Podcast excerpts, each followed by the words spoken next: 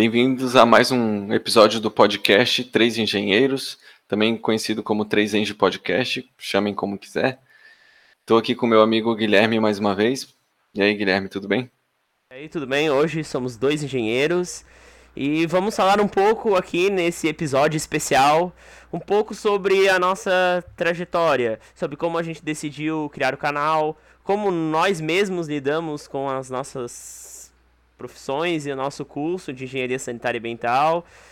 Porque isso também foi um algo pedido pelos nossos seguidores, assim, sobre como quem é a gente, afinal, não é? Então, vamos falar um pouco sobre isso.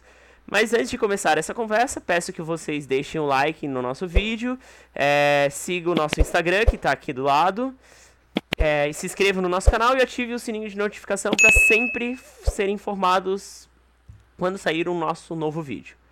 Então, Rodrigo, dou-te a palavra para começar a falar. Você que foi o idealizador desse canal, você que teve a primeira ideia, que veio conversar comigo em novembro do ano passado. É, então, é, só, só para complementar ali essa, essa questão que tu falou ali dos comentários, né, é bem importante é, quem está assistindo participar e comentar, né, porque esse vídeo aqui, inclusive, foi um pedido, né? Eu acho que foi no primeiro vídeo lá que pediram para a gente se apresentar. Realmente ficou faltando isso, né? Então esse daqui talvez seria o episódio 00, digamos assim. Sim. Talvez a gente até nomeie esse episódio como 00, a gente vai decidir depois. É, e também no, no, episódio anterior, né, a gente estava falando com um, um graduando de engenharia mecânica e as pessoas ali no comentário pediram, né, gente da agronomia, né, que nesse caso ah, foi o Gabriel, né, que estava falando com a gente semana passada. O Gabriel chegou a fazer o curso de engenharia agrônoma, né? Uhum. Não sei se é, se é assim que fala. O curso é agronomia e forma engenheiros agrônomos. Ah, sim. Eu sei que minha cunhada é engenheira agrônoma. Um dia pretendo trazê-la para cá para falar um pouquinho sobre esse curso que é um pouco diferente assim dos demais engenharias. Sim. É, esse foi um dos cursos que pediram ali através dos comentários, então a gente já vai tentar trazer em seguida. Também pediram sobre engenharia de controle e automação. Uhum. Também estou tentando ali contato com algumas pessoas para a gente trazer aqui no canal. Então, se tiver qualquer outro curso em mente, podem comentar aí embaixo. E se você que estiver assistindo quiser participar também, quiser conversar com a gente, quiser falar um pouco sobre a sua história, né, sobre é, o curso, né, mesmo que não seja de engenharia, a gente pode trazer aqui também. É, falar sobre a profissão também, caso você já seja formado. E, e, acho que é isso, né, Guilherme? Acho que esse era o, o recado inicial que a gente tinha para dar. É, respondendo a tua pergunta ali sobre o início desse canal, é, tudo começou com, com um podcast, né? A ideia de fazer um podcast. Eu, eu assisto alguns podcasts aqui no YouTube, é, eu acho muito bacana, porque podcast para mim sempre foi algo muito auditivo e pouco visual, né? Hum. E eu nunca tive muito esse costume de ouvir um podcast lá no Spotify ou no Deezer ou, né, tem, tem outras redes sociais aí só de áudio. É, e aí quando chegou no YouTube isso, né, o podcast junto com imagem, eu me, me identifiquei melhor, assim, achei mais bacana, mais dinâmico. E aí eu fiquei pensando em como que eu poderia, de alguma forma, é, né, fazer um podcast. Eu achei, gostei bastante da ideia. E como a gente é formado em engenharia, né, eu e o Guilherme, é, eu tive essa ideia de fazer um podcast voltado à engenharia, que é uma área que a gente tem um pouco mais de conhecimento, já que somos formados nisso. E, e então eu comecei a falar com alguns colegas, né, o Guilherme é, foi a pessoa que topou, né, é, e desde o início ele abraçou a ideia e ele concorda bastante assim com o meu ponto de vista, né, de que o podcast é algo que tem que ser é, divertido de se ouvir, né, porque geralmente são longos, então tem que ter uma dinâmica boa. Então eu expliquei para ele que eu não queria fazer um podcast que falasse de engenharia, né, da gente ficar falando aqui sobre é, química, física, técnica, assim. É. Isso, e cálculos, né? Eu queria falar um pouco mais sobre como é ser um engenheiro, como é estudar engenharia, para que outras pessoas possam se identificar, né? Pessoas que querem fazer engenharia, ou até mesmo pessoas que já fizeram engenharia ou estão fazendo e querem né, saber o ponto de vista de outras pessoas. Talvez o nosso ponto de vista é diferente de, de, né, de, de você que está nos ouvindo, e aí você vai né, é, comparando e ao mesmo tempo é, se entretendo aqui com a nossa conversa. Eu acho legal que todos os nossos convidados que a gente teve, tipo, a maioria teve uma trajetória um pouquinho diferente. E nenhuma foi igual a minha. Tipo, até mesmo.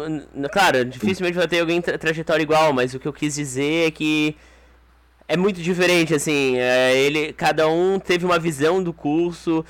Eu acho legal, até vou falar isso mais tarde, tipo, a maior parte das pessoas tipo, queria logo que chegasse o final do curso, tipo, as disciplinas finais, e eu adorava as disciplinas iniciais. Então, eu vejo que é bem legal conhecer, tipo, como outras pessoas fora do meu ciclo de amizade encararam uma engenharia. Eu conheço bastante engenheiros, tipo, conheço, tipo, a minha família tem bastante engenheiro, mas eu vejo que ainda assim cada um lidou de forma diferente. Teve uns que fizeram um monte de estágio, teve outros que ficaram mais na universidade, teve uns que fizeram só as disciplinas. E daí nessa conversa a gente também vê como outras pessoas agiram. E tudo baseando-se, eu acho legal que baseando-se na experiência de outras pessoas, quem está entrando na engenharia começa a pensar, ó, oh, essa pessoa fez desse jeito, e ela mesma comentou que talvez não tenha sido a decisão acertada, ou ela fez uhum. daquele jeito e gostou muito do que fez. Então, a, eu acho que esse canal serve para dar para os quem deseja fazer engenharia, está prestando no ENEM, quem acabou de entrar na engenharia, quem se formou em engenharia, ver como outras pessoas lidaram para repetir os acertos e evitar repetir os erros, assim. E Exatamente. por isso eu achei bem legal essa ideia do podcast e a gente tentar conversar com várias pessoas diferentes, porque cada um tem uma história. Tem gente que desistiu do curso, o Luiz fez curso física. de piloto, então de piloto fez física durante um tempo, outro fez agronomia, a Larissa fez química, se vocês uhum. querem saber de quem a gente tá falando, acompanhe os nossos outros vídeos para saber quem é Luiz, quem é Larissa, são os nossos outros convidados. Tivemos conversas bem legais, sugiro. É... Eu vou botar aqui em cima, aqui em cima dá para botar Sim, o link dos vídeos. Acesse eu vou colocar no card aqui, Larissa, apareça aqui, vamos nosso editor. Vamos. Isso. É, e, e, como tu falou ali, cada um tem uma trajetória diferente e bem diferente, né? Sim. Mas ao mesmo tempo eles têm coisas em comum também, né? É, e que isso também é algo para ver que é normal algumas coisas. Sim. Como tu falou ali, eles fizeram cursos antes de chegar na, na, na, engenharia, então também é normal você não acertar de primeira a escolha do curso, né? É, também é normal você ter algumas reprovações, né? Tivemos ali, acho que três pessoas que tiveram reprovações em algumas matérias e que depois conseguiram passar daquela matéria e, e foi fluiu bem o, o curso, né? Sim. Então é, é bem bacana isso, né? Saber que a pessoa não está sozinha ou que talvez ela vai enfrentar uma dificuldade que é normal para todo mundo e nem por isso impede de tu chegar no teu objetivo final, que é ser um engenheiro, né? Isso. E ver que já ou ver que to, todos esses daí tiveram uma trajetória um pouquinho tortuosa no início, assim, tem gente, como eu acho que até comentei em outro podcast, tem eu quando passei no meu primeiro vestibular, eu achei que a vida tinha acabado, assim. Principalmente que o resultado do vestibular saiu no dia 28 de dezembro. Antes não tinha nem na minha época. É, então, o que, que aconteceu? A aula começava lá, pela, lá pelo dia 6 de março. Então, é, quando eu estudava no colégio, era o quê? A aula acabava dia 15 de dezembro e começava 10 de fevereiro. Então minhas férias eram minúsculas. Daí, de repente, eu tive uma, fe uma férias de 3 meses em que eu tinha cumprido uma etapa. Então, o que aconteceu na minha cabeça? A minha vida acabou. E eu cheguei tão relaxado no meu curso. Eu fiz jornalismo. Depois eu conto mais. Mas... Se quiser contar agora, já, é, já, já contar. Porque daí eu já. cheguei no, na faculdade de jornalismo... Gente, é fora que é, eu cheguei assim, tipo, a um universo totalmente diferente tu, a faculdade, a UFSC principalmente, ela te dá uma liberdade tão grande. Tipo, não tem professor te cobrando, não tem, tipo, tu chega no horário que tu quer chegar atrasado, claro, tem pessoa que não deixa entrar também, então não é a festa da uva, assim. Tem o... Mas o que que aconteceu? Tipo, tu pode sair da sala pra ir no banheiro, pra comer alguma coisa, Tipo, é uma liberdade absurda. Tu escolhe as disciplinas, não na primeira fase, mas tipo, em geral tu escolhe as disciplinas. Então tu chega num mundo totalmente diferente. E se e eu, eu, o meu eu de 17 anos que tinha acabado de passar um terceirão extremamente regrado, tipo de estudar da um, eu estudava da uma e meia, não, eu chegava em casa, estava de manhã, né? Todo dia, exceto quinta-feira e quarta que eu tinha aula, eu estudava das duas até às 5 da tarde. E era uma hora e meia, uma hora e meia de humanas, uma hora e meia de exatas. E sábado eu li os livros, mas eu tinha uma rotina extremamente regrada. E de repente eu cheguei pro numa... vestibular, tu diz? Oi? Pro, pra se preparar pro vestibular, Isso, essa pra se rotina aí? preparar pro vestibular. E Uhum. daí, de repente, pum, eu só tinha, eu tinha aula, uma, um horário de aula à tarde, basicamente, eu não me lembro direito. E era tudo aleatório. E os professores, tipo, não pediam no início tanta atividade. E a gente ficava assim, meu Deus, eu estou livre. Eu demorei pra entrar no tranco, assim. Sorte que jornalismo na primeira fase não era tão puxado. Começa a puxar um pouquinho mais nas fases seguintes. Na primeira fase é mais tranquilo, assim. E daí, tipo, No, no jornalismo tem provas, assim? Ou é mais trabalhos? Depende da matéria. Já pra explicar pros nossos ouvintes que talvez tenham cogitado fazer jornalismo, assim, é, a, é, primeira fase tem de disciplinas mais práticas, tem várias disciplinas práticas, é bem legal, tá? Tipo, eu O que, que gostava seria uma assim disciplina do prática no jornalismo? Oi? O que, que seria uma disciplina prática no Redação jornalismo? 1, que tipo, é uma prática de jornal, não, não tô escrevendo texto de Sim. Sim, e até a gente tinha que às vezes procurar notícia pela UFS, que era até engraçado, assim. A gente tinha que. O professor um dia chegou, ó, vocês vão aqui, procurem alguma coisa e tragam pra mim, assim. Daí ele ia lá, malhava os nossos textos, porque ninguém tinha texto perfeito. E tinha redação pra rádio, que era legal. Adorava, adorava. Ainda mais que eu gosto de futebol, então adorava. Eu, rádio sempre foi uma mídia que eu adorava. Isso também foi uma da, futebol que me impulsionou aí pro jornalismo. Achava que ia ser aqueles comentaristas esportivos, mas um dia da semana não com- o dia do jogo não compensava os outros seis, não foi pra mim. Então quem tem só pra quem também tá pensando em ir pro jornalismo só por causa do futebol, Saiba o que você terá podcast é uma que coisa que você terá que entrevistar jogador, você terá que ir atrás, você terá que ir atrás do, dos times, co cobrir coletiva, ouvir os técnicos falando as mesmas bobagens, tu vai ter que procurar notícia de demissão, e tu vai, e tu vai saber que as- a mídia publica coisa mais rápido que tu, então tu tem que saber que essa parte eu odiava, então essa é a rotina. O jogo é o plus. E comentarista é mais top. Tu tem que ter anos de estrada pra ser comentarista, mas o repórter é tu ir atrás de notícia. Então tu tem que ter contato, tu tem que estar na rua, tu tem que saber que tu vai ser xingado pelo editor, essas coisas, por não conseguir a matéria e não fazer no prazo. Então, a vida de jornalismo é bem dinâmica. E tu tem que gostar disso. Se tu não gosta de procurar notícias, se tu não tem muito. Não é questão de ter desenvoltura, mas se tu não tem, tipo, o feeling de saber o que perguntar pra pessoa certa, se tu não tiver muitos contatos, é, é ruim. Talvez você não tenha tanto desempenho nessa profissão. Claro, tem outras áreas, assim. Mas em geral, independente se é esporte, economia, qualquer outra coisa que tu vai trabalhar na área de jornalismo, a rotina é parecida, assim. Então. É eu basicamente até- isso. Deixa eu até reforçar essa questão aí do, do repórter, né? Que, que não é mil maravilhas. É, não é só porque ele aparece na televisão ou fala ali na rádio, né? Não quer dizer que ele seja o, que a vida dele seja fácil e perfeita, né? Eu tava vendo essa semana, é, eu não lembro onde é que foi, acho que talvez foi na internet, é, o Tadeu Schmidt falando, né? O Tadeu Schmidt vai ser apresentador do Big Brother agora, né? Uhum. E aí ele estava falando sobre quando ele era repórter, ele já foi repórter de campo, né, no, no futebol, e ele se achava assim uma pessoa querida por todo mundo, né, por, né, por pelas pessoas reconhecerem ele na rua, por ele ser da televisão, ele achava que todo mundo gostava dele. E teve uma vez que no campo lá ele estava andando e, e chamaram ele, né, Tadeu, Tadeu, ali da arquibancada. E quando ele olhou, a pessoa meio que começou a tacar coisa nele e a xingar, né? E aí ele se tocou que nem todo mundo gosta dele, né? E não tem como tu agradar todo mundo. Então vai acontecer, sendo repórter, né? Algumas situações chatas às vezes desse tipo, né? Não vai ser mil maravilhas. Sim. Mas também, só para não jogar um balde de água fria em quem tá afim de fazer jornalismo, né? Porque não é só defeitos como, como eu falei agora e como o Guilherme falou, tem a parte boa, que é a própria questão aí da, de você ser o porta-voz ali da, da notícia daquele time, né? Ou Sim. né, da, da televisão, ou seja, na rádio, mas também tem você tem bastante contatos ali, né? Então, se tu gosta de futebol, tu vai ter um contato com jogadores, os jogadores vão te conhecer, e aí tu ganha camisa de um, ganha camisa de outro. Eu, eu sei disso porque a minha cunhada é, é jornalista, né? E, e- e na parte de esporte. E ela tem várias camisas de times ali em casa que ah, o presidente deu, não sei quem do clube deu, né? Então tem uns contatos bacanas. Eu trabalhei como colaborador do Futebol SC.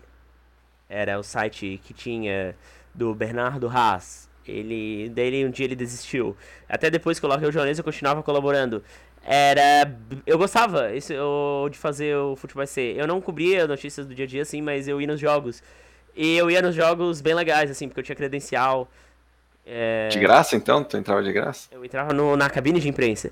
Só que o mais legal ah. não era cobrir o jogo do Figueirense do Havaí. O tá, mais tipo, legal era cobrir... de imprensa? Isso, eu tava, tinha cabine de imprensa. Tu chegou a entrar lá claro, uma vez? Tem, tem Fazia fotos pergunta. aqui, se quiser eu posto no Instagram. É. no... Pô, vamos, vamos fazer um post lá no Instagram com essas uhum. fotos aí. Eu tenho até credencial aqui, depois, depois eu mostro aqui a credencial pra vocês que eu tenho. Eu entrava no estádio, tipo, o Figueirense e o Havaí era mais um. Mas o oh. mais legal era ir no jogo do Guarani da Palhoça. Tipo, não, mas nem todo mundo conhece o Guarani da Palhoça, Guarani né? Da Palhoça é da região é um... aqui. Outro, saiu até matéria uma vez, em 2004 no Globo Esporte falando sobre o surpreendente Guarani na voz de Mirena Ciribelli. Guarani é da Palhoça, é uma cidade que fica uns 25 km de Florianópolis e eles têm um time que é o Guarani, que é um time que joga de... Hoje tá na segunda divisão do Campeonato Catarinense, mas é um time que jogava de vez em quando a primeira divisão do campeonato. E uhum ele, era um, ele é um time, tipo, de uma cidade que essencialmente já tem torce pro Figueirense e Havaí, mas é um time, tipo, que é bem simpático, assim, na região, assim. Então, é, é um caso diferente. Só que como a Grande Florianópolis é toda Figueirense e Havaí, basicamente, claro, tem torcedores de time de fora, mas a imprensa não cobre o Guarani da Palhoça. É claro, teve uma época que Rádio X e Y cobrir os jogos do Guarani na primeira divisão. Mas quando eu tava no futebol SC, o Guarani tinha tido um probleminha judicial ele tinha caído pra terceira. Então quando eu comecei, quando eu tava no futebol SC, ele tinha acabado de voltar pra segunda divisão do estadual. Então eu era o único a cobrir o Guarani da Palhoça quando eu ia. Eu ia a vários jogos. E só era eu. E eles tratavam a gente como um rei, assim, tipo, porque, olha que legal, a imprensa tá aqui. E o pessoal Sim. era muito legal no Guarani de Palhoça, sério. A, a, o pessoal que trabalhava lá por 2012, 2013 esse é, era gente muito legal. É, é, tratavam a muito bem, assim. Tá só não me deram camisa, lá, né? mas era. Mas, mas era legal, assim, tipo, e a gente filmava até, eu e o Bernardo, botava no YouTube as cenas, dava bastante audiência, porque na época não tinha tanta transmissão. Hoje a Federação Catarinense transmite jogos, mas na época não tinha isso. Daí, o legal, até uma curiosidade, foi no ano de 2013 que tava. O Guarani tinha sido campeão do primeiro turno. E ele. E. É, tava, era semifinal do segundo turno. Um lado era o Guarani, que tava jogando com o Imbituba. E o outro jogo era Juventus e não me lembro quem, porque eu não tava. Se o Guarani ganhar. Se o Guarani fosse para a final. É, o Juventus subia. Porque o Juventus era o segundo colocado e o Guarani e Juventus ia se enfrentar na final. Então, se o, Guarani, se o Juventus ganhasse, ele subiria porque iria pra final. Se o Guarani ganhasse, o Juventus iria pra final porque era o segundo colocado. Então, o que que aconteceu? O... Não tinha ninguém cobrindo o Guarani, só a gente. E a internet tava muito ruim. E o Bernardo tava em casa ouvindo Juventus para cobrir o Juventus, para atualizar o site. E daí o pessoal lá de Jaraguá do Sul, que é o, o, Juventus é o time de Jaraguá do Sul, que é uma cidade do norte de Santa Catarina, eles só souberam do acesso do Juventus porque eu tava atualizando. Na época era, um, era uma coisa assim que dava internet, eh, porque Cara, não tinha Wi-Fi. Eu botava aqui, tava bem lenta, mas eles só souberam que o Juventus subiu online por causa da gente. E, e a rádio de Jaraguá do Sul agradeceu a gente por, por ter atualizado os gols. Foi bem legal. Isso que eu gostava. Só que os outros então, dias eu compensava. Tu participou da história ali do, do campeonato de 2012, então. É, segunda divisão do Campeonato Catarinense de 2012. o Juventus subiu e agradeceram a gente, porque o Guarani virou no fim, tipo, tava 1x0 pro Bituba, o Guarani fez dois gols. Foi bem divertido, assim. Tipo. E, e, esse negocinho da internet que tu mostrou, tu usava no notebook? Ficava com o notebook É, não era esse exatamente. Opa, aqui é branco. Não, sei, não, tô querendo... não era esse, mas era tipo. É, a gente botava esse pro pessoal que tem menos de 10 anos aqui. A gente botava isso no computador e gerava internet. Tá escrito Pagava uma operadora para isso. A internet durava tipo 10 minutos, mas um pacote rápido, depois ficava um pacote ultra lento. Peraí, peraí, peraí. Isso aí é um pendrive do TikTok? Isso aí? É o. Calma, deixa eu ver. É. Tiki, é TP-Link. 150... Nossa, uma parece, internet que, de... parece o símbolo do TikTok ali, cara. Calma, é ruim por causa da câmera. Ó, Ah, não, tá. É porque tava de cabeça pra baixo. é Verdade, cabeça pra baixo. 150 megabytes por segundo, uma internet de 150 megas, será? Não, né? Eu Acho achava é- que, isso eu achava que quem participava de rádio. Ah, não, é porque tu não tava no rádio, tu tava atualizando o site lá, né? Eu atualizava o site, Ah, tá, tá, era isso tá. que eu fazia. E o pessoal da rádio de Jaraguá do Sul que tava acompanhando o nosso Facebook e o nosso Twitter, porque a gente tinha um Twitter genérico, mas a gente tinha um Facebook de cada clube. E a gente fazia um torcidômetro. Cara, isso gostava. Ti- Tinha Twitter em 2012, cara. Claro, né? O Twitter era a ferramenta em 2012. O Facebook a gente mal não cobria 2006. tanto. O- 2006 foi fundado o Twitter. O, tu, tu- ali no jornalismo, então tu, tu escolheu o jornalismo com esse desejo aí de querer né, cobrir o futebol, gostava de futebol, né? E tu ficou quanto tempo cursando lá o, o curso de jornalismo? Então, só pra contextualizar, eu queria fazer engenharia de automação até o segundo ano. Daí no terceirão deu um flip na minha cabeça e eu resolvi fazer jornalismo porque eu gostava muito de futebol. E, Tá, mas Provavelmente falaram pra ti ter que fazer o que gosta, ter que trabalhar com o que gosta, e aí tu... É, daí eu não sei porque o meu isso. 17, uma pessoa de 17 anos é uma pessoa muito confusa. É o que eu sempre falo, eu com 15 anos era mais certo da cabeça que com 17. Mas com eu que eu fiz jornalismo. Eu não me arrependo de ter feito, e nem de ter largado. Eu fiz por dois anos, eu estava na quarta fase. Lá por meados de outubro, eu. setembro, né, aliás, eu comecei a ver as matérias mesmo, falei, não, isso não é pra mim, eu vou largar. Cansei. Mas eu tava com intercâmbio marcado. Eu fiz intercâmbio em Portugal, não é tinha bolsa. É um bom motivo pra continuar no curso, É. né? E Fazer o eu falei, eu vou ver como é lá e dar uma chance. Daí eu fui fazer o intercâmbio. É, a UFSC tem um programa de intercâmbio, né? É uma disciplina da graduação, tu pode pegar. No, no jornalismo era valia 8 créditos ou 4, não me lembro direitinho. Tem curso que não vale nada, não- nenhum crédito, mas tu pode fazer. Tem programas da Universidade da Bolsa, no meu caso não tinha, eu fui, a, eu fui ao meu custo, né? E daí eu fui lá, fui na Universidade Fernando Pessoa de Porto, Portugal. E eu, assim, a universidade é bem legal, assim, tipo, o espaço é bem organizado, tem laboratórios, é bem limpo, os professores são bons. Mas eu acho o curso bem mais. Eu achei o curso de jornalismo lá, de comunicação no caso, lá bem mais leve, mais, menos puxado do que na UFSC. E os alunos lá também são bem mais desinteressados. Ou, ou a coisa que. Em geral, assim, claro, tem alunos mais focados, mas eu vejo que é um clima muito mais desinteresse lá do que eu vi no próprio jornalismo da UFSC. E independente da fase, porque eu peguei disciplinas da primeira lá, da terceira, da última fase. Mas foi uma experiência bem legal. Muito Pegou a massa. disciplina assim. da primeira fase. Eu peguei. É, não, é porque. Mas tipo, tu repetiu a disciplina? Não, é porque a primeira fase de lá é curso de comunicação, é diferente da primeira fase daqui. Aí tu pegou por Eu peguei curiosidade. porque eu assim. achei legal a disciplina. Era, Ah. uma, era uma disciplina. Até envolvia publicidade, várias coisas, assim. Eu gostei. Eu, eu achei bem interessante. tipo, eu fui pegando disciplinas interessantes. Eu não ia conseguir validar nada lá. Não, E tu não, ficou não, quanto tempo Não tem lá nenhuma grade Portugal? igual. Fiquei. Ah, eu, eu já cheguei com uma semana de aula, por causa que o meu processo de. A minha aceitação do intercâmbio saiu dia 4 de. dia 4 de janeiro, eu acho. Tipo, toda a confirmação do visto. E daí eu tive que. Quando saiu a confirmação. Tinha que ter visto pra, pra ir pra Portugal? Tem, é, não, é que assim, ó, deixa eu explicar toda a trajetória. Como é que é o processo de conseguir intercâmbio pela UFSC? Tu tem que ir pela UFSC, se cadastrar no, no, departa no departamento próprio, né? Daí tu tem que. É, ninguém vai chegar te convidando pro intercâmbio. não, ninguém né? vai chegar. Tem Tu que ir vai- atrás, tem tu que tem que ir atrás, tem uma perguntar. secretaria própria na UFSC para fazer isso. Daí tu tem que entrar lá, se candidatar e mandar uma carta para a universidade a qual você tem interesse.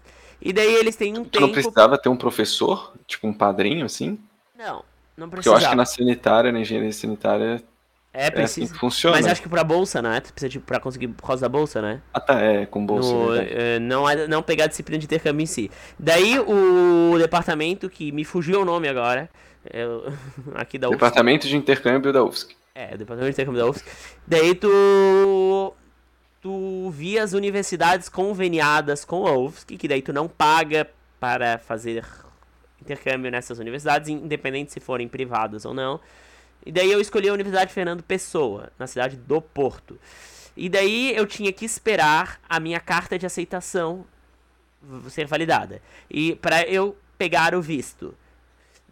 Daí ela só saiu no dia 4 de janeiro. Não, desculpa. Saiu no final de dezembro. E daí no dia 4 de janeiro abriu o consulado português que ficava em Curitiba. Eu fui lá bem cedo, porque eu tenho que pegar fila, para conseguir um visto de residência. Então consegui o visto de residência para ir pra.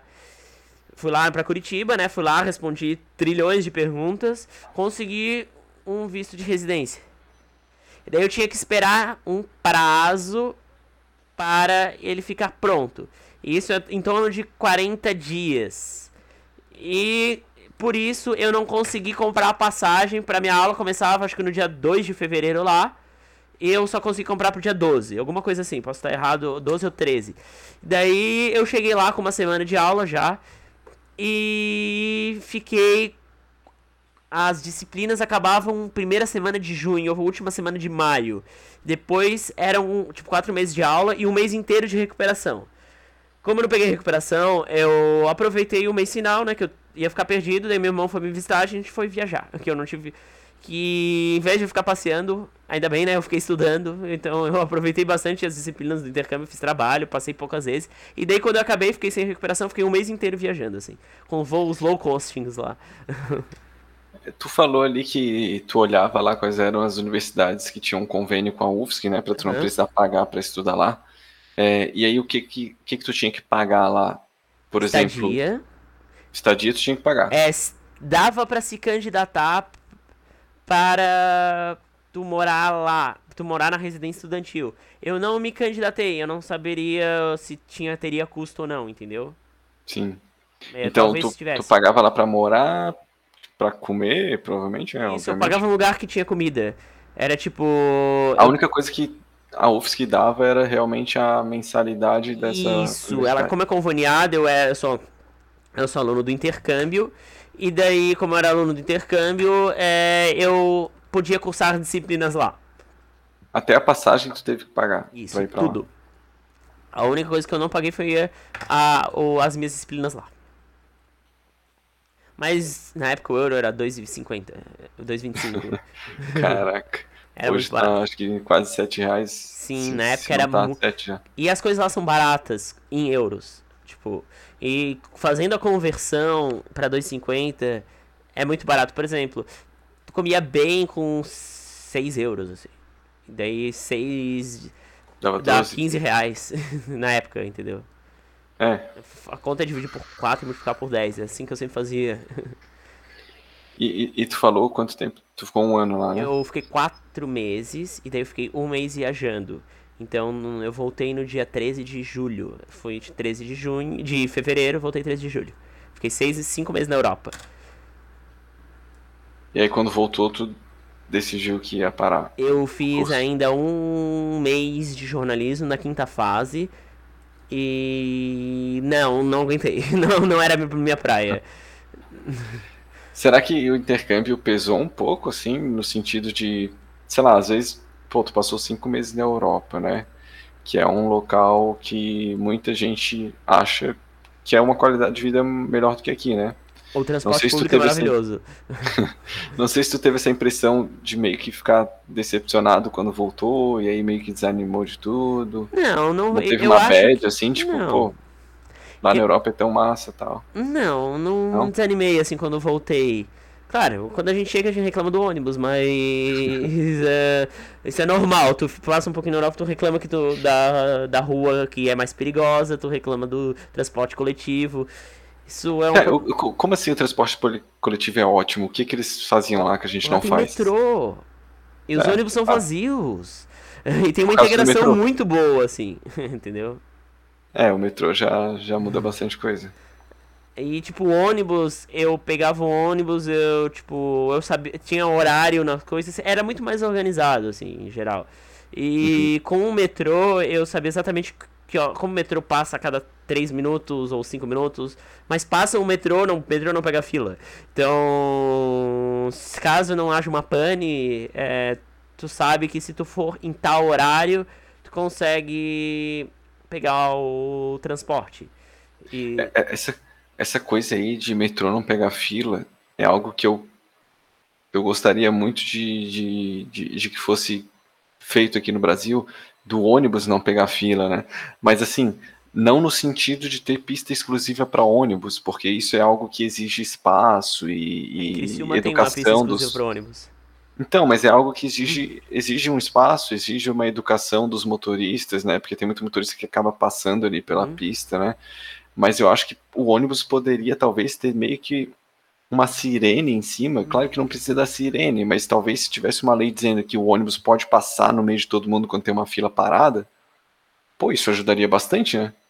Olha, assim como passa uma viatura, como passa uma ambulância do SAMU, o ônibus poderia passar ali no meio. É, poderia, mas mesmo assim ainda tem vários problemas, entendeu? Porque, por exemplo, se o trânsito tá devagar, não tem muito o que controlar, assim, entendeu? Tipo, não vai cruzar todo mundo, é... É, é isso eu... Não, a ideia era realmente cruzar todo mundo. Uhum. Tipo, os carros abrirem espaço e o ônibus passar. Nossa, acho que ponto chegamos estamos. Aliás, tem uma disciplina de engenharia ambiental que eu adorei, que é urbanismo, que é no último semestre. é bem legal. A gente, inclusive, isso é um dos... O meu último trabalho foi sobre transporte coletivo. Então. Aí tu falou do transporte de Portugal, não? Não, não falei, mas eu não falei falou. de uma integração. Aquilo lá me viu, tipo, uma integração melhor, assim, nos coisas daqui. E aí, zona. desistindo ali de, de jornalismo, tu foi para direto pra engenharia? É, eu fiz um mês e daí é, eu fui fazer uma orientação vocacional e me mandou muito para a área de exatas, engenharia, essas coisas. Como, como, assim uma orientação vocacional? Como é eu que fui, é uma, fui numa tipo psicóloga que ela já tinha psicóloga. feito com meu amigo. Meu amigo, curiosamente, estava na engenharia ambiental e ele resolveu, desistiu e foi para medicina e agora tá, é médico, tá gostando muito. E ele me indicou, foi mais ou menos no mesmo período, tipo seis meses antes de mim. E daí ele me indicou essa profissional. E eu gostei bastante, assim, ela foi bem esclarecedor. Ela faz uns testezinhos divertidos. E, e, e dizem que psicólogo é, todo mundo deveria fazer é, fazer, eu digo assim, todo mundo deveria se consultar com o psicólogo regularmente, né? Uhum, eu, eu concordo. Tu, tu, tu, tu, só foi uma vez lá ou tu depois acabou indo mais vezes? A orientação vocacional é X encontros. Eu fui fazendo e depois, quando acabou, eu ela falou, tipo, ela não diz. Não é um teste de eh, computador que tu vai lá e sai o resultado que você tem que fazer isso. Não, a orientação ela te orienta tu, tu tem mais ou menos um direcionamento para onde tu vai. E eu, tipo, eu não me arrependo. Eu penso, ah, pode... às vezes sempre penso, ah, poderia ter feito outro curso além de engenharia mental? Poderia, mas é uma das coisas das minhas atribuições que eu gosto, assim. Então, ela soube me orientar direitinho para eu tomar uma decisão correta, eu acho. E tu nunca pensou em, tipo, pô, se ela me ajudou nisso, ela poderia ajudar em outras coisas não, mas também. Mas ela acho tipo... que é mais tipo especializada em orientação vocacional. Ah, tá. Hoje eu faço. Hoje eu faço terapia sim, mas com outro profissional. Ah, tá. Eu recomendo bastante. É, também. é eu, eu, eu, penso nisso às vezes. Eu nunca fiz, mas eu ando também. pensando ultimamente de ir mais no sentido de. Não que tenha algum problema que eu queira solucionar, mas no sentido de como que aquela pessoa pode me ajudar a melhorar cada vez mais. É, né? é bem isso, isso o, é bom. Em qualquer, qualquer uhum. coisa, né? Às vezes, às vezes a pessoa ali consegue libertar um potencial dentro de ti que tu nem sabia que tu poderia ter. Isso me ajuda bastante. Eu faço dois anos. Vai fazer 19, 22, vai fazer três anos que eu faço terapia e é. E tipo, quando às vezes eu fico um tempinho sem fazer, eu sinto a diferença. Daí eu volto, é bom. Porque às vezes, tipo, tem problema com horário, outras coisas e. Vale a pena, eu recomendo. Momento autoajuda aqui do nosso podcast. Hoje falamos de transporte coletivo, de psicologia. É, tudo porque eu fui para Portugal. é, e daí, na, na, quando tu começou a fazer engenharia, é, tu já falou ali em outros podcasts que tu adora Excel, né? Tu é louco por Excel. Mas tu já conhecia, já sabia mexer no Excel antes da engenharia ou tu teve que aprender ali na engenharia? É, que é uma história a ver com futebol também. O futebol, como eu gosto bastante. Eu e o meu irmão, meu irmão é fera no Excel. A gente faz. A gente trabalha no Excel, né? Mas é como a gente faz bolão de Copa do Mundo, Eurocopa, a gente faz bolão de futebol. E as nossas planilhas eram todas no Excel, entendeu? Quando eu fazia jornalismo também, que eu trabalhava no Futebol SC, é, eu fiz uma planilha que eu tenho até hoje, tá ali só de diversão, do ranking da CBF, e eu tinha que fazer fórmulas. Daí chegou na engenharia, eu usei o Excel bastante, vi que tinha que usar mesmo. Aquilo, todo o meu embarque dessas coisas de fazer bolão, que tem que usar fórmulas, me ajudou. E também eu sempre busquei aprender coisas novas no Excel.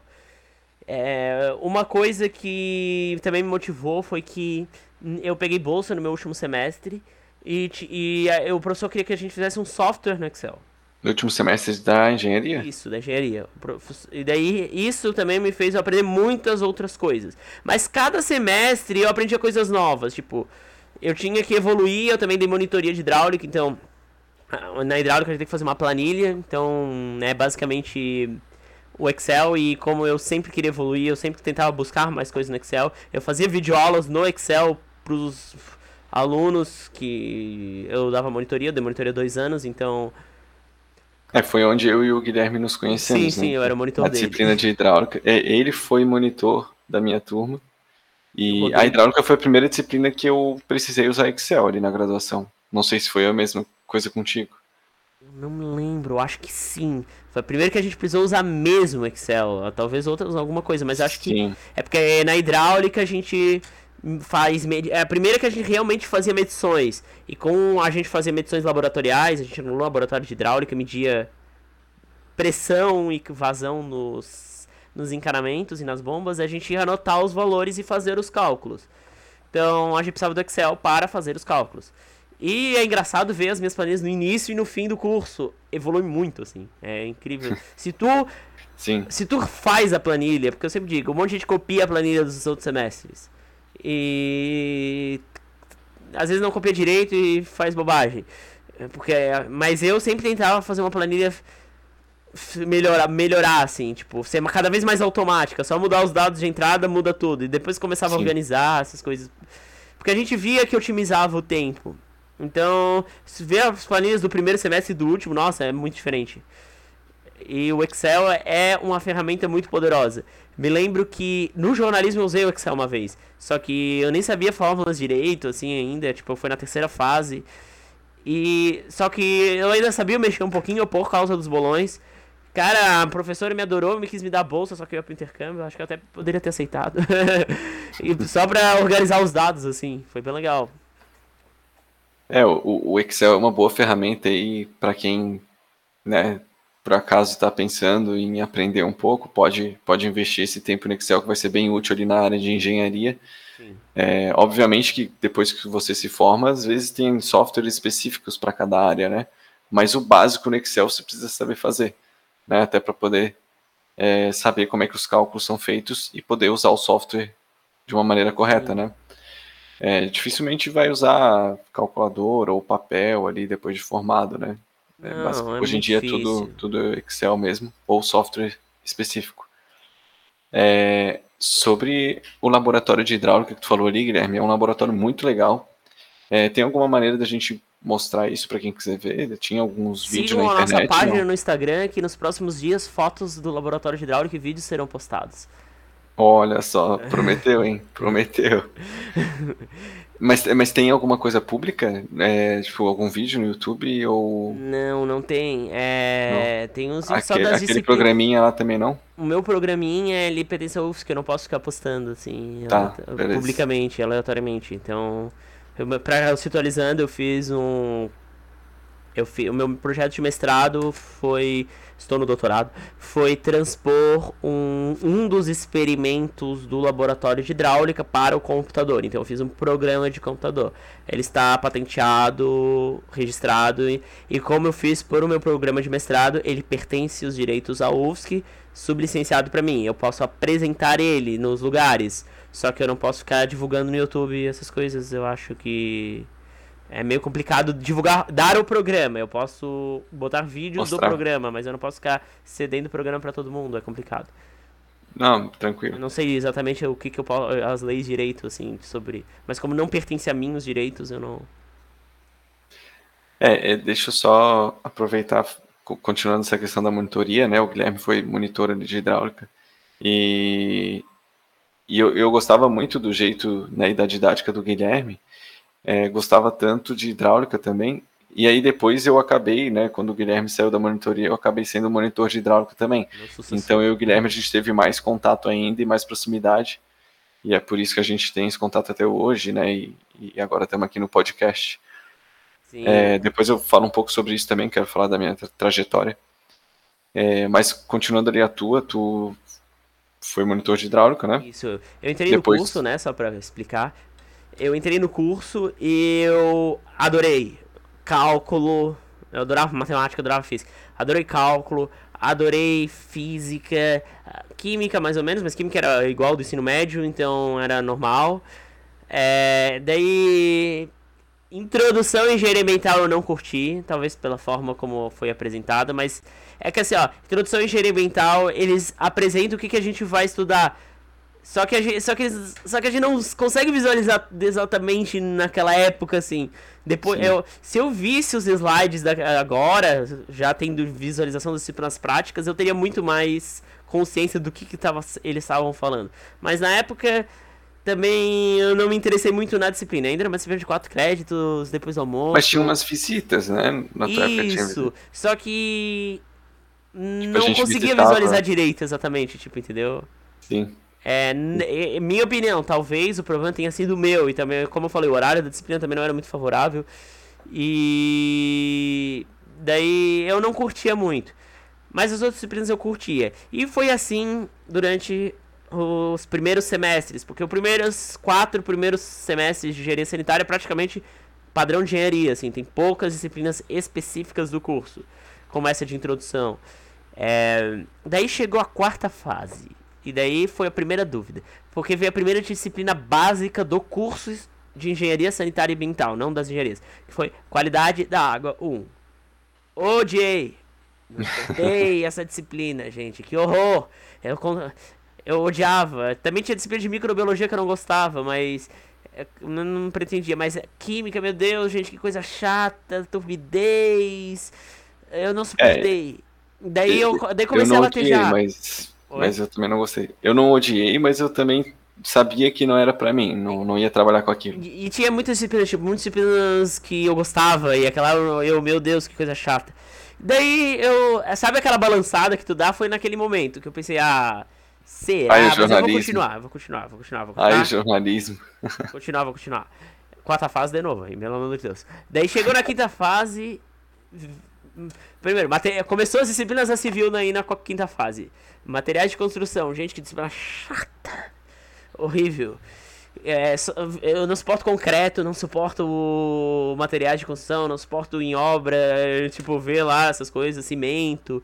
Odiei. Mas na quinta fase veio uma disciplina chamada hidráulica. É, hidráulica. Começo eu capenguei um pouco porque ela continua. Não é exatamente, mas é um pouco continuação de fenômeno de transporte. E a minha disciplina de fenômeno de transporte, que é bem difícil, acho que foi a mais difícil do curso, ela foi maldada, assim. Então, eu não aprendi muita coisa. Daí eu cheguei um pouquinho na hidráulica, capengando, mas depois que eu engatei, gente, que disciplina legal. Adorei, adorei, adorei, adorei muito, muito, muito. Principalmente porque eu adorava física, e hidráulica tem, não é que é física pesada, é uma física fácil, mas... É. Eu, a parte que eu mais gostava de física era a parte de energia. Tipo, é, vocês que veem energia cinética e energia potencial. Hidráulica é isso. Tipo, tu, a equação de energia é a básica de toda hidráulica 1. Tem duas hidráulicas. A equação de energia é a básica da hidráulica 1. Eu adorei. Tipo, gostei muito. Eu fazia, eu fazia as listas, tipo, eu ia muito vibrante pra aula. E tanto que no eu virei monitor do laboratório no semestre seguinte. É, eu gostei bastante. E eu nem ia virar monitor. O que que aconteceu? O aluno que se formou comigo no terceirão, ele hum, era monitor quando eu fazia hidráulica. E ele falou que ele ia sair e falou para eu pegar a vaga dele. Daí eu falei com a professora, ela falou que abriu o edital, eu mandei meu currículo e passei pro para ser monitor, tu tem que de, cada departamento tem o seu próprio sistema de escolha. Eu fui monitor uhum. de física na segunda e na terceira fase, lá é por IA. Cálculo é por prova E hidráulica era por currículo mesmo. Tu mostrava o teu IA, o que tu já fez. E eu entrei como monitor de hidráulica. Fiquei dois anos. De tanto que eu gostava até a UFSC me expulsar daquela monitoria porque eu não podia mais dar. No meu caso, tinha que ter uma nota maior que 9. Maior que 9 na disciplina. Não sei se tu teve isso também. Não, eu tive. Eu fiquei com 9,5 na disciplina. É... Isso, mas tem esse critério também. É, tem né? esse critério, é que eu não me lembrava desse critério. mas acho que era coisa- esse critério, sim. Uma coisa bacana essa questão da monitoria, né? Até para quem não está acostumado aí, ou tá- quem está entrando na universidade agora, mas a monitoria, ela é. Nem todas, mas pelo menos na engenharia, acho que a maioria era remunerada. Né? Então, você, então você recebe para ajudar pessoas que estão fazendo aquela disciplina que você já fez e já tirou nota boa e já gostou, né? E tu Então, é um casamento, é, é um casamento muito bom e vai reforçar ainda mais o teu conhecimento naquela área e vai te ajudar muito a conseguir depois um estágio naquela área, né? Ou, enfim, talvez fazer um TCC naquela área ali, né? Ajuda bastante. É, tu Ajuda conhece. É, eu aprendi muito hidráulica na monitoria. E eu vi que eu fiz traba os tra- um dos trabalhos eu fiz errado. Tipo, eu. E foi na monitoria que eu fui aprendendo a. Tipo, ajudando os alunos, vendo as dúvidas dele, eu falo, ó, isso não faz tanto sentido. Daí que eu peguei o feeling que eu tava errado. Daí foi, tipo. E a professora, na minha época, ela dava bastante liberdade comigo na monitoria, pra eu buscar as coisas, fazer videoaula. E isso me fez aprender bastante também. Ela não me monitorava a minha monitoria, no caso, assim. então, e as próprias dúvidas. O Rodrigo mesmo, ele é bastante na monitoria. Eu me lembro da. Eu me lembro, tu ia assim, ia assim. Eu não lembro disso Eu me lembro não. que eu, eu me lembro que eu te conheci, eu vi o teu rosto, eu me lembro que tu ia lá. É, que que eu sou meio ruim de memória, mas provavelmente eu ia, porque No, eu me lembro no terceiro, eu acho que era de bombas, experimento tu foi, que era bem longo, assim. É bom ter a monitoria, né? Qualquer dúvida, tu pode ir lá, a pessoa vai te ajudar, é bem, bem E útil, bem bacana. boa parte das disciplinas de engenharia das primeiras fases tem monitoria. Tem. E muita gente não aproveita essas monitorias. Sim, É, eu, sendo sincero, eu não fui muito à monitoria. De, de laboratório de hidráulica eu fui bastante, eu incomodava pra fazer os para fazer os experimentos, porque é, era, a gente, tipo, no início era, a gente não sabia exatamente o que fazer, assim. Daí só pegava medições e tinha que descobrir coisas com aquelas medições. O roteiro era bem confuso, co- que não era o professor que fazia o roteiro, depois eh, até a professora pediu pra eu ajudar a fazer um roteiro. Daí a gente fez um mais claro, assim, eu acho. E daí. ah, porque quem faz os equipamentos que fez o roteiro, só que quem faz os equipamentos não é engenheiro sanitarista, eles são desenvolvedores, então eles põem o que eles achavam que era importante, não o que o engenheiro sanitarista achava que era importante. E daí, é, mais nos primeiros semestres, eu não ia muito na monitoria porque eu nem me tocava disso.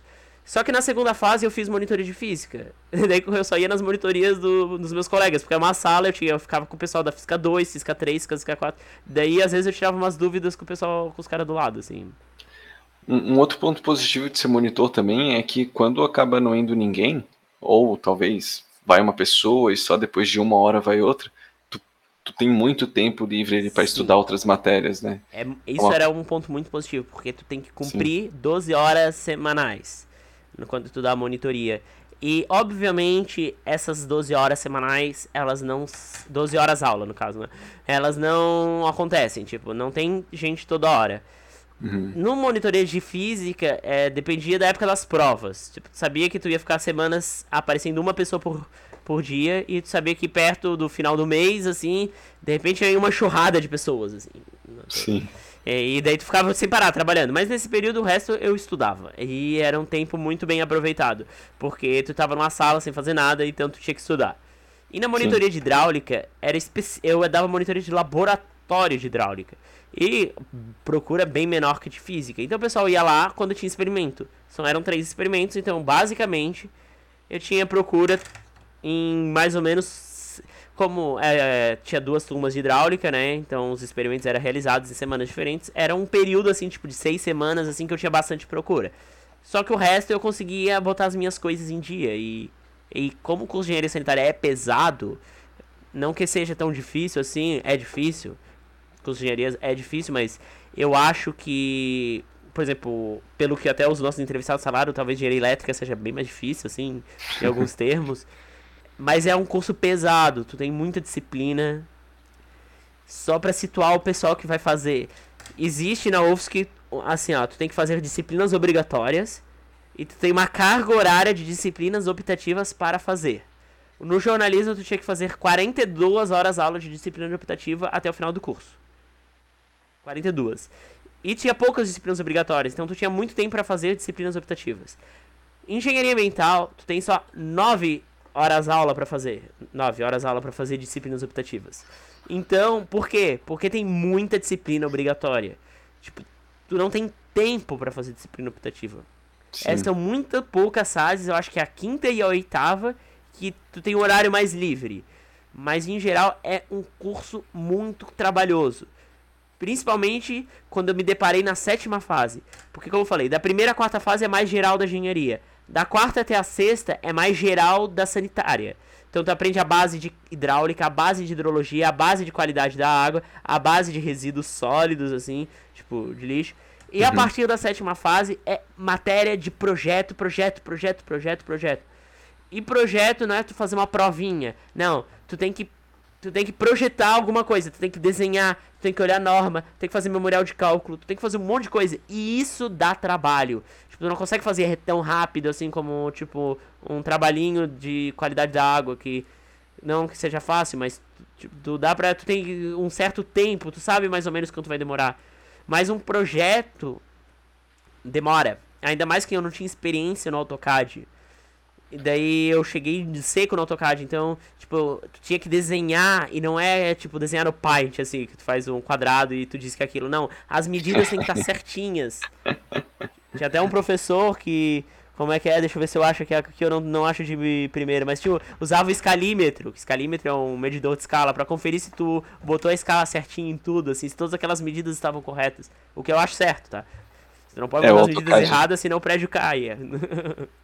O AutoCAD é um desenho técnico, né? Um software que te ajuda a desenhar. Tu mesmo define a distância das retas, e é sempre reto, né? Tem ferramentas lá que te auxiliam a desenhar linhas retas. Isso. Daí tu, o AutoCAD tu desenha, tipo, quando vocês veem aquelas nos filmes, aquele, o pessoal abrindo aqueles rolos de cartolina que tem um desenho de um é. prédio assim, aquilo lá, claro, tem softwares específicos para isso, mas Antigamente era feito à mão, né? Que é, na segunda fase tem uma disciplina de desenho técnico que a gente ainda faz à mão. Mas uhum. a, no, no curso a gente usa o AutoCAD. Então a gente todos aqueles desenhos com as escalas, a legenda, os rachurados, tudo é feito no AutoCAD. E é muito detalhado. E, e esse detalhe é difícil para quem não tem, tipo, afinidade. É, tu tem que depois que tu pega bastante AutoCAD, tu faz tudo mais rápido. Mas sem ter feito no AutoCAD, tu vai demorar para fazer tais coisas, porque tu tem que pensar, ah, isso tá, eu tenho que fazer a grossura certa. Eu tenho que fazer uma planta, depois eu tenho que fazer um corte. Planta, né? É. Planta é a vista de cima, corte é tu é uma visão de frente ou de lado. E se tu fez uma disciplina de desenho técnico corretamente, tu tem que saber passar de um para outro de maneira correta. E isso não é tão fácil. Tem, às vezes eu tô desenhando tipo um decantador. O decantador é para tratamento de água. E ele é em 3D, né? Então o que que acontece? Eu sei como ele é em 3D, só que eu tenho que passar ele para uma planta e para um corte. E daí tu tem que e só que às vezes dentro do decantador tem umas escadinhas assim, e tudo isso tu tem que saber fazer a passar da visão 3D que tu tá vendo para uma planta e um corte. E dois cortes no caso. E isso também não é fácil. Às vezes tu tem que pensar bem direitinho para fazer isso dar certo. É, hoje em dia tem softwares que já modelam em 3D e já fazem esses cortes e uhum. plantas automaticamente. Por exemplo, o Navisworks, que um, um dos, o, acho que foi o Gabriel da engenharia uhum. mecânica estava falando com a gente, lá no curso dele eles usavam esse software do Navisworks, uhum. né, que já é um software 3D. Tem também o Revit, que é um software mais de arquitetura, que aí tu já desenha tudo em 3D, as paredes, janela, Sim. tudo em 3D e isso já já cria cortes automaticamente para você. Então, o AutoCAD não é a única ferramenta. Na UFSC a gente só usou o AutoCAD, na UFSC, né, até o final do curso. Mas, Mas ele sempre deixava liberdade de usar outro programa, sempre bom falar isso. Isso. Mas aí a gente não sabia, né? É, tinha a gente não sabia. Tirar, tinha que saber. Na UFSC eles davam uma disciplina optativa de AutoCAD, né, que aí vale a pena fazer, porque a gente já tinha que fazer optativas, né? Uhum. Para ter para poder se formar. Então o AutoCAD geralmente era uma optativa que todo mundo fazia. E todo mundo fazia na, na quinta época... fase, que é a fase mais leve, assim. Então, que é Isso. é antes de tu começar a fazer os projetos. E eu Chegou me arrependi de não ter feito. Eu só fiz na nona fase. Nossa senhora. Me arrependi. E é, se... por... principalmente por porque. Sentiu bastante. Principalmente porque eu vi os primeiros desenhos, era praticamente o primeiro trabalho que eu fiz no AutoCAD. Tipo, é, sim. Eu, é, tu desenhava um poço, e eu, meu Deus, o primeiro trabalho é um poço, eu demorei dois dias para fazer aquele poço. E ali a gente faz. Eles a gente aprende a fazer em 45 minutos, entendeu? Sim, é, é, é bem legal a disciplina de AutoCAD. É, eu gostei bastante. A professora era muito querida também. Sobre essa questão da, da optativa que tu falou também, é, atualmente, pelo menos antes de eu sair da UFSC, é, tinham disciplinas em que você poderia validar atividades extracurriculares como disciplinas optativas. Né? Então, por exemplo, a monitoria, eu, eu consegui fazer isso. Ah, a monitoria que eu dei de hidráulica se converteu em uma disciplina optativa, e aí eu consegui né, ganhar aquelas horas de disciplina optativa ali. Então, além de todos aqueles benefícios de monitoria que eu falei antes, dá para ver essa disciplina aí que, que, que valida, né? Uhum. Uma, uma monitoria e uma disciplina optativa. E aí fica mais fácil de se formar, caso você não queira fazer optativas. Tem outras optativas também, né, na, na UFSC ali, que é bem diversificado. Tem, por exemplo, natação, tem futebol, tem esportes, né? Então tem gente que às vezes faz isso só para preencher linguiça ali mesmo, né, para conseguir as, as horas. É, só para situar os ouvintes, as, eu acho que eu expliquei isso em outro vídeo, mas para quem não ouviu, tu tem cada curso tu tem uma carga horária de disciplinas optativas. No caso da engenharia sanitária é 9. Dessa carga horária, acho que dois terços, eu não sei se é exatamente dois terços, mas eu, pro 9 fica mais fácil. Eu acho que era, acho que era. Acho que é dois terços. Uhum. Tem que ser de disciplinas optativas do teu departamento no Sim. caso de, do curso de engenharia sanitária ambiental. Então, o curso de sanitária ambiental oferece várias disciplinas optativas. É, os outros. Te, o outro texto tu pode pegar em qualquer lugar do da UFSC, no caso. E tem gente que faz geopolítica, tem gente que faz. Uma disciplina que faz muito é finanças pessoais. Eu peguei Pilates solo. e depois tênis. Eu fiz duas optativas. Eu, eu, eu estourei a carga horária mínima necessária, mas é, não, é, mas não tem problema, né? Não tem problema. Tu tem uma carga máxima de optativas também, mas fazer uma disciplina a mais não tem problema. É que assim, ó, não é bom fazer esporte porque a, a educação física oferece, mas não foi só por isso. É que a, o nosso departamento ele oferece muito poucas disciplinas optativas de hidráulica. Essa é a verdade. E de hidrologia. É muito pouca e eu nenhuma me agradou assim na época. Eu fiz drenagem, informática aplicada em drenagem, uma das optativas, que auxiliava inclusive na disciplina de drenagem que eu estava fazendo em simultâneo. Muito boa disciplina, pena que o professor se aposentou. É, mas era, provavelmente não sei se vai ser ministrada de novo algum dia, mas era uma disciplina muito legal. Eu gostava bastante de drenagem, né, que tem bastante hidráulica, e eu fiz CAD mais tarde do que eu queria, e depois fiz tênis e Pilates semestres diferentes, naturalmente. Daí eu daí foi, foi assim, tipo, eu tinha tem várias optativas, tem várias optativas, mas são sempre as mesmas, porque não é todo professor que tem vontade de dar disciplinas optativas, principalmente porque muitos alunos não se interessam tanto assim. Então tu vai dar uma aula para duas, dois alunos assim, também não é todo um professor que gosta assim. É, optativa é uma coisa que pode ser muito bom ou pode ser muito ruim. Eu tive uma experiência em uma optativa que eu não vou nem citar o, o, o nome, nem um professor, uhum. mas depois de um mês e meio de aula, né? O semestre ali tem uns quatro meses uhum. de aula, né? Mais ou menos. então, depois de um mês e meio ali, acho que quase dois meses, o pessoal estava reclamando que aquela optativa estava dando muito trabalho. Tipo, o professor estava dando muita tarefinha, uhum. né? É, cobrando essas tarefas ali de aula em aula, né? E, e, de tanto reclamar, o professor meio que se estressou, assim, ele meio que deu o braço a torcer e falou, beleza, fica quem quer, então, não vou cobrar mais presença e também não vou mais cobrar nada, tipo, manda um e-mail para mim dizendo a nota que quer tirar e pronto. E aí eu vou dar essa nota, né? Então, quem falou 10 tirou 10, quem falou 9 tirou 9. E, e, e aconteceu isso, foi, foi meio que lamentável, mas mas acontece.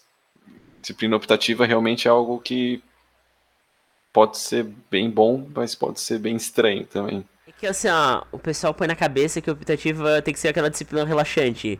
É. Não é, é, é uma disciplina opcional, ela só não é obrigatória, é isso. Só que tem professor que pega é. bem mais leve em disciplina optativa. Eu já ouvi professor falando, ah não, essa é uma disciplina optativa, não preciso. Não preciso Sim. pegar tão pesado.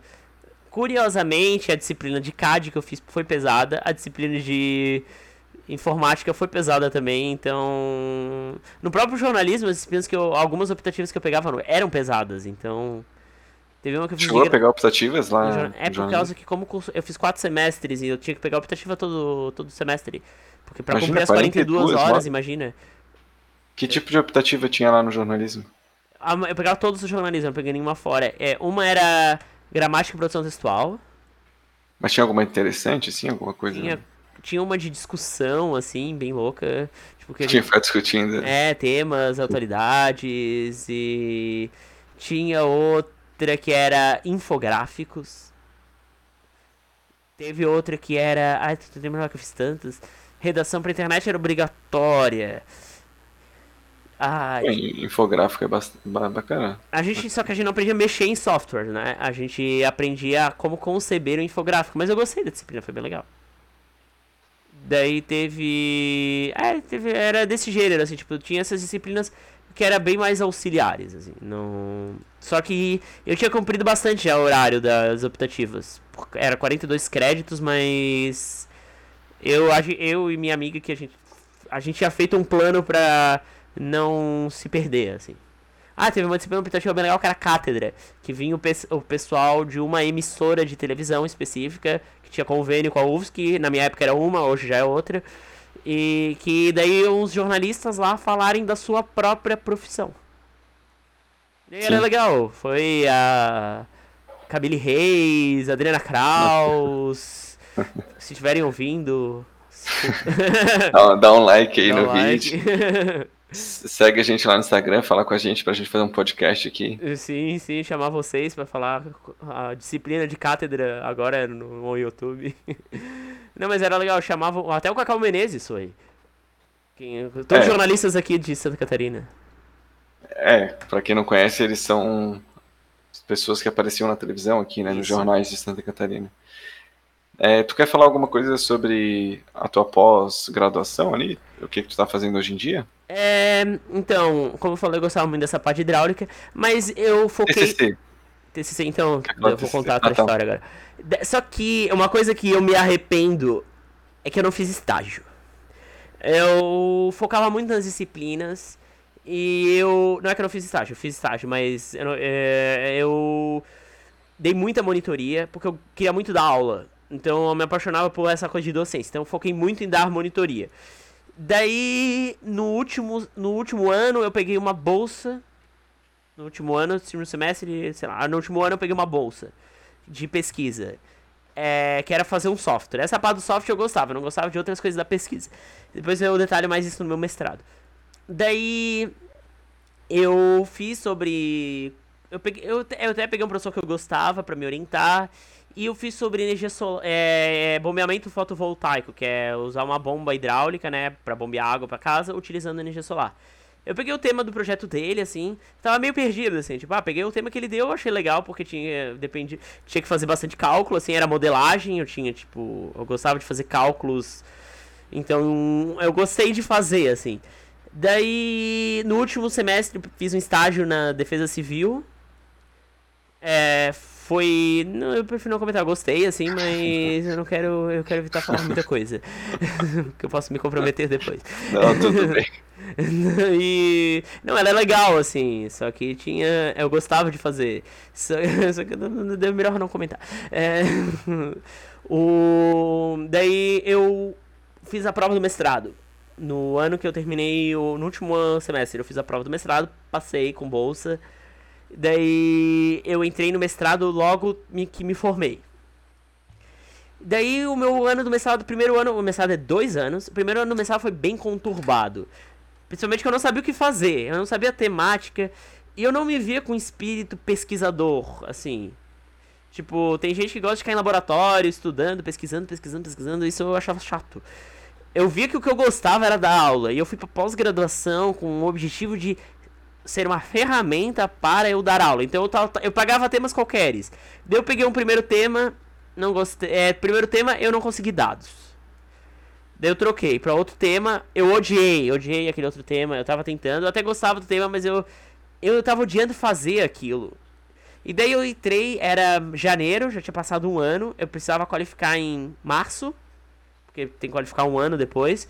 É, qualificar é a metade do processo. O que é qualificar? Quando tu tá numa pós-graduação, tu tem que defender o projeto no final. Mas no meio do, da tua pós-graduação, tu tem que qualificar o projeto. O que, que é isso? Tu tem que apresentar um projeto para uma banca de professores e eles têm que eles vão avaliar se tu está apto para continuar o teu, o teu, a tua pós-graduação. Ou seja, se tu vai poder executar o teu projeto. É isso. Eu não tinha nada. Em janeiro eu não tinha nada. Isso era algo absurdo para mim. Eu sempre gostei de fazer as coisas com antecedência. Mas eu estava desanimado. Eu queria desistir da pós-graduação. Daí eu falei com a minha orientadora. E ela fez uma, toda uma terapia comigo, assim. E, tipo, ela é bem, bem querida. E ela começou a sugerir que se tu gosta tanto de dar aula, por que tu não faz uma pesquisa nessa área de dar aula, de educação? E e, e dela pensou, ah, porque a gente tava pensando uma vez, só que não foi, abre aspas, né? A gente tava pensando uma vez, não foi, por que, que não fazer com o professor fazer um laboratório virtual de hidráulica? Porque tem vários experimentos lá.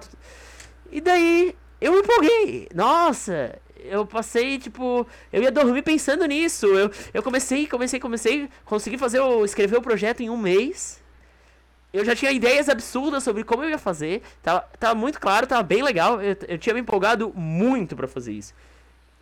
Daí eu engatei, tipo, eu qualifiquei o, em março, consegui qualificar a tempo. E fui, dei um intervalo para descansar minha cabeça de um mês, assim. Daí comecei a fazer os cálculos certos. E depois eu fiz o programa todo, que é um laboratório virtual, como eu falei, já te expliquei antes, no Excel. No Excel só pra ter uma base, assim. Aí mostrei pros professores. Os professores falaram, ah, por que tu não põe isso, isso e aquilo? E, de, e daí eu tive uma base, e daí eu fui. Escolhi outro programa melhor, né, pra fazer um laboratório virtual. E daí eu acabei o programa e apresentei pros alunos, os alunos adoraram e. E daí eu defendi o mestrado a tempo. E no meu doutorado eu tô continuando, em vez de fazer um experimento só, tô fazendo um software mais amplo, assim. Deve a pandemia me desanimar um pouquinho, mas agora eu já tô engatando no, no tranco de novo. Mas tá, uma então coisa... tu já é mestre, então? Eu já sou mestre. Terminei o meu mestrado, já fui pro doutorado e tô... Qualifiquei o doutorado já, inclusive. E tô só... Qualifiquei em final de novembro. Já tô começando um pouquinho a desenvolver o laboratório, agora só tenho que parar de enrolar um pouquinho e trabalhar de verdade, assim.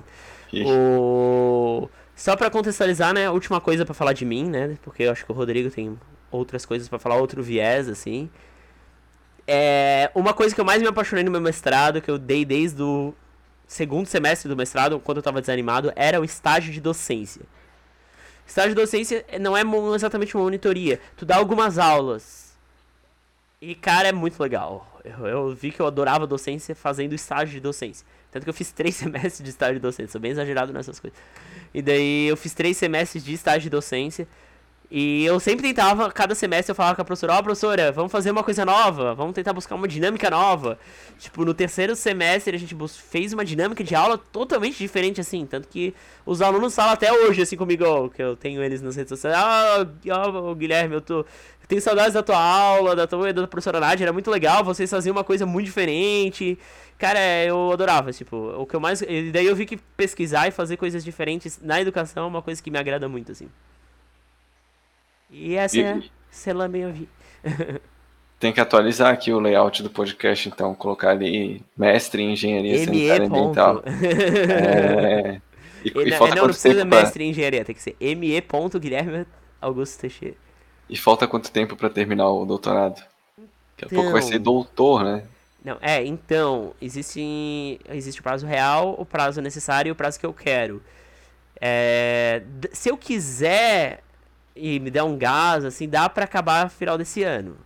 Só uhum. que talvez não seja o que. Só que eu quero deixar mais completo, porque eu tenho que fazer o programa e aplicar para os alunos. É basicamente isso que falta. Eu já, eu já preparei toda a base para fazer o programa. Eu Como assim aplicar para os alunos? Você vai ter que dar aula de novo? Fazer é, eu tenho que fazer. O estágio de docência é uma disciplina obrigatória do doutorado. Eu tenho que dar um semestre pelo menos.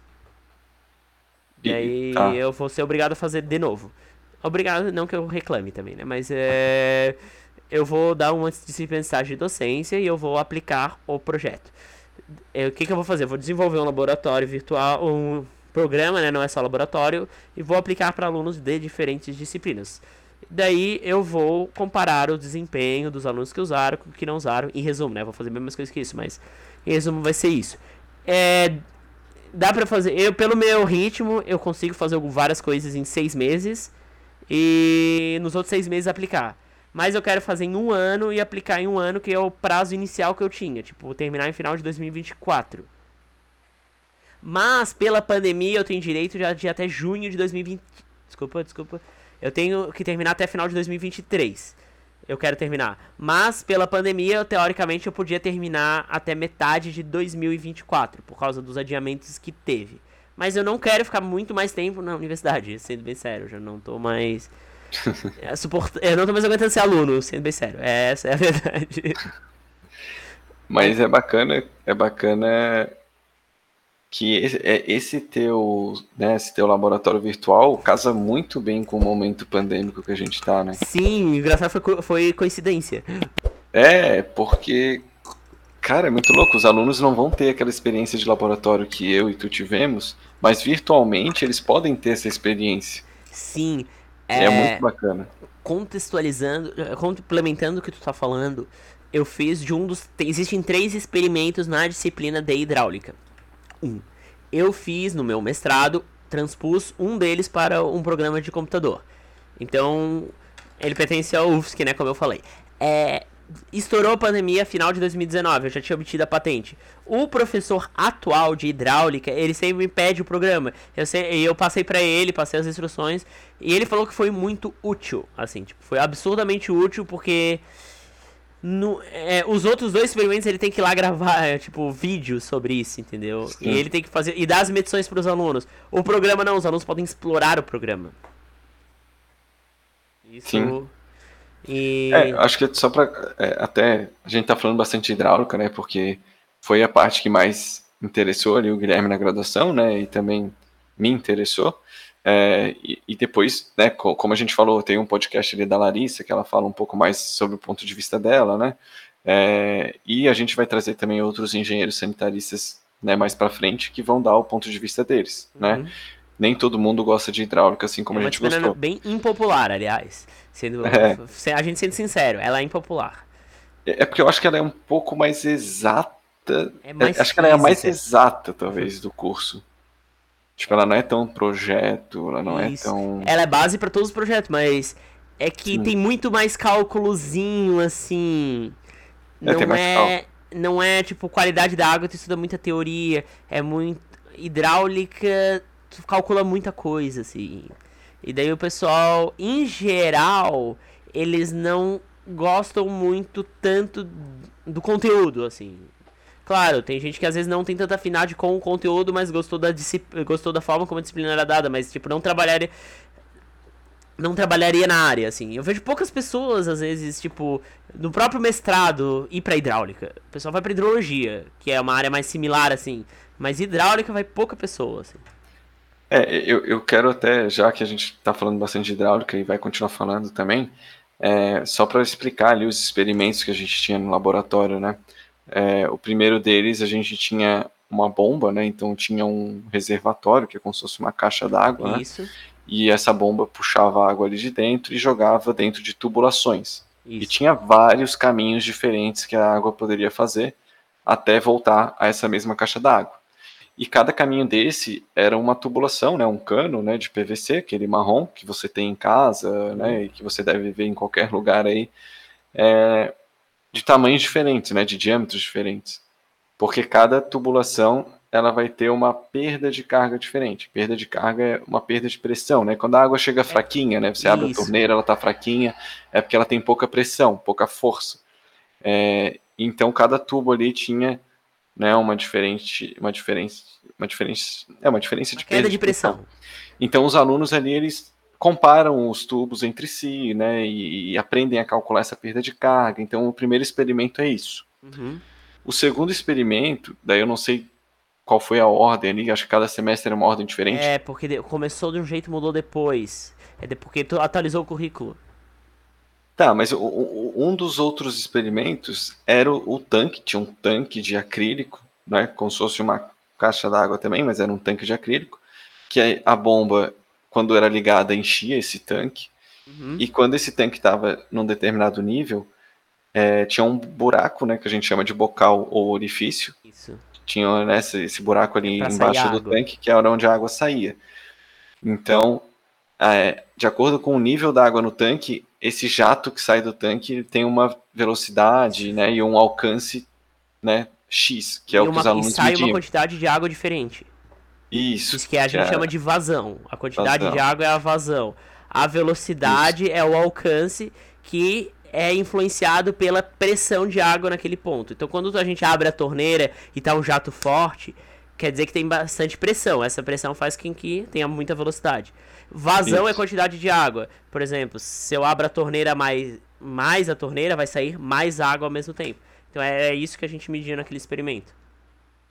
Isso. E o terceiro experimento era também com bombas, é, mas aí o objetivo lá era mais no sentido de bombas em série ou em paralelo, né? Ou seja, duas bombas trabalhando juntas. Isso.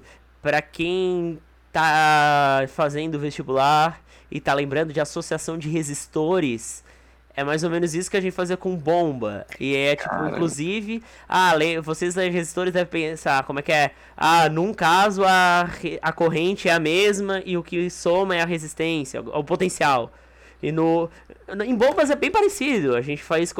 No, num a, gente, a vazão é a mesma, o que soma é a perda de carga. A perda de carga não. A, o ganho de pressão que a bomba fornece. E no outro a, o ganho de pressão é a mesma coisa e o que, o que soma é a vazão.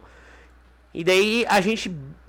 Os alunos veem como a pressão muda Uhum. de acordo com a configuração das bombas. Se as duas bombas estão em série, ou se as du...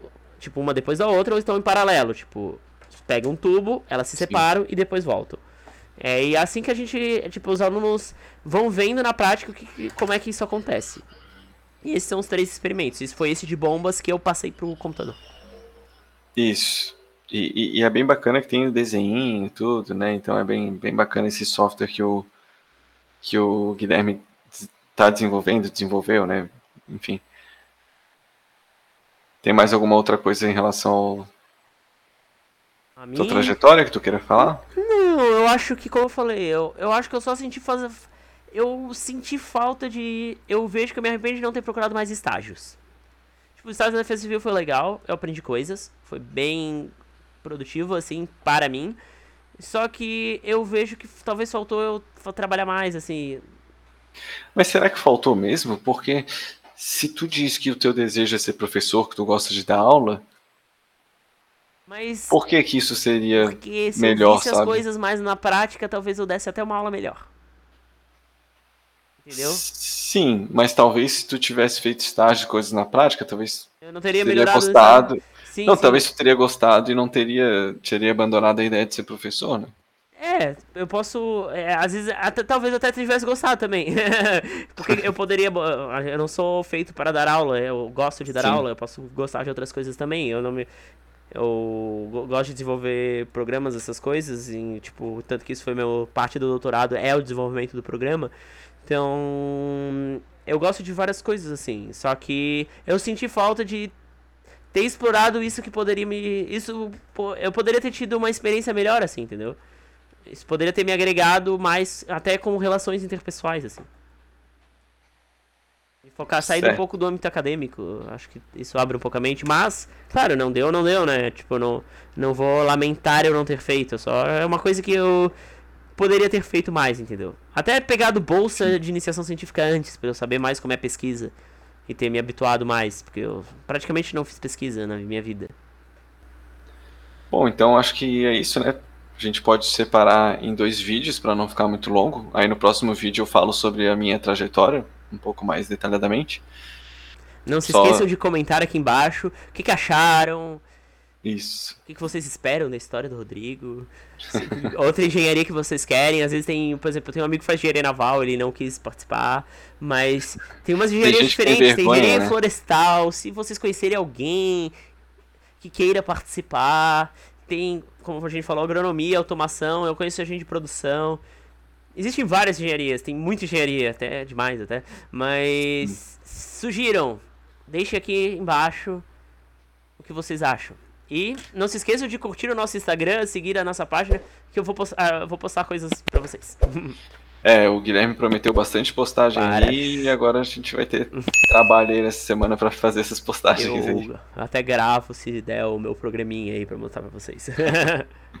Então beleza, Guilherme, até a próxima. Até a próxima, Valeu, Rodrigo. pessoal. Brigadão aqui pela essa Valeu, participação.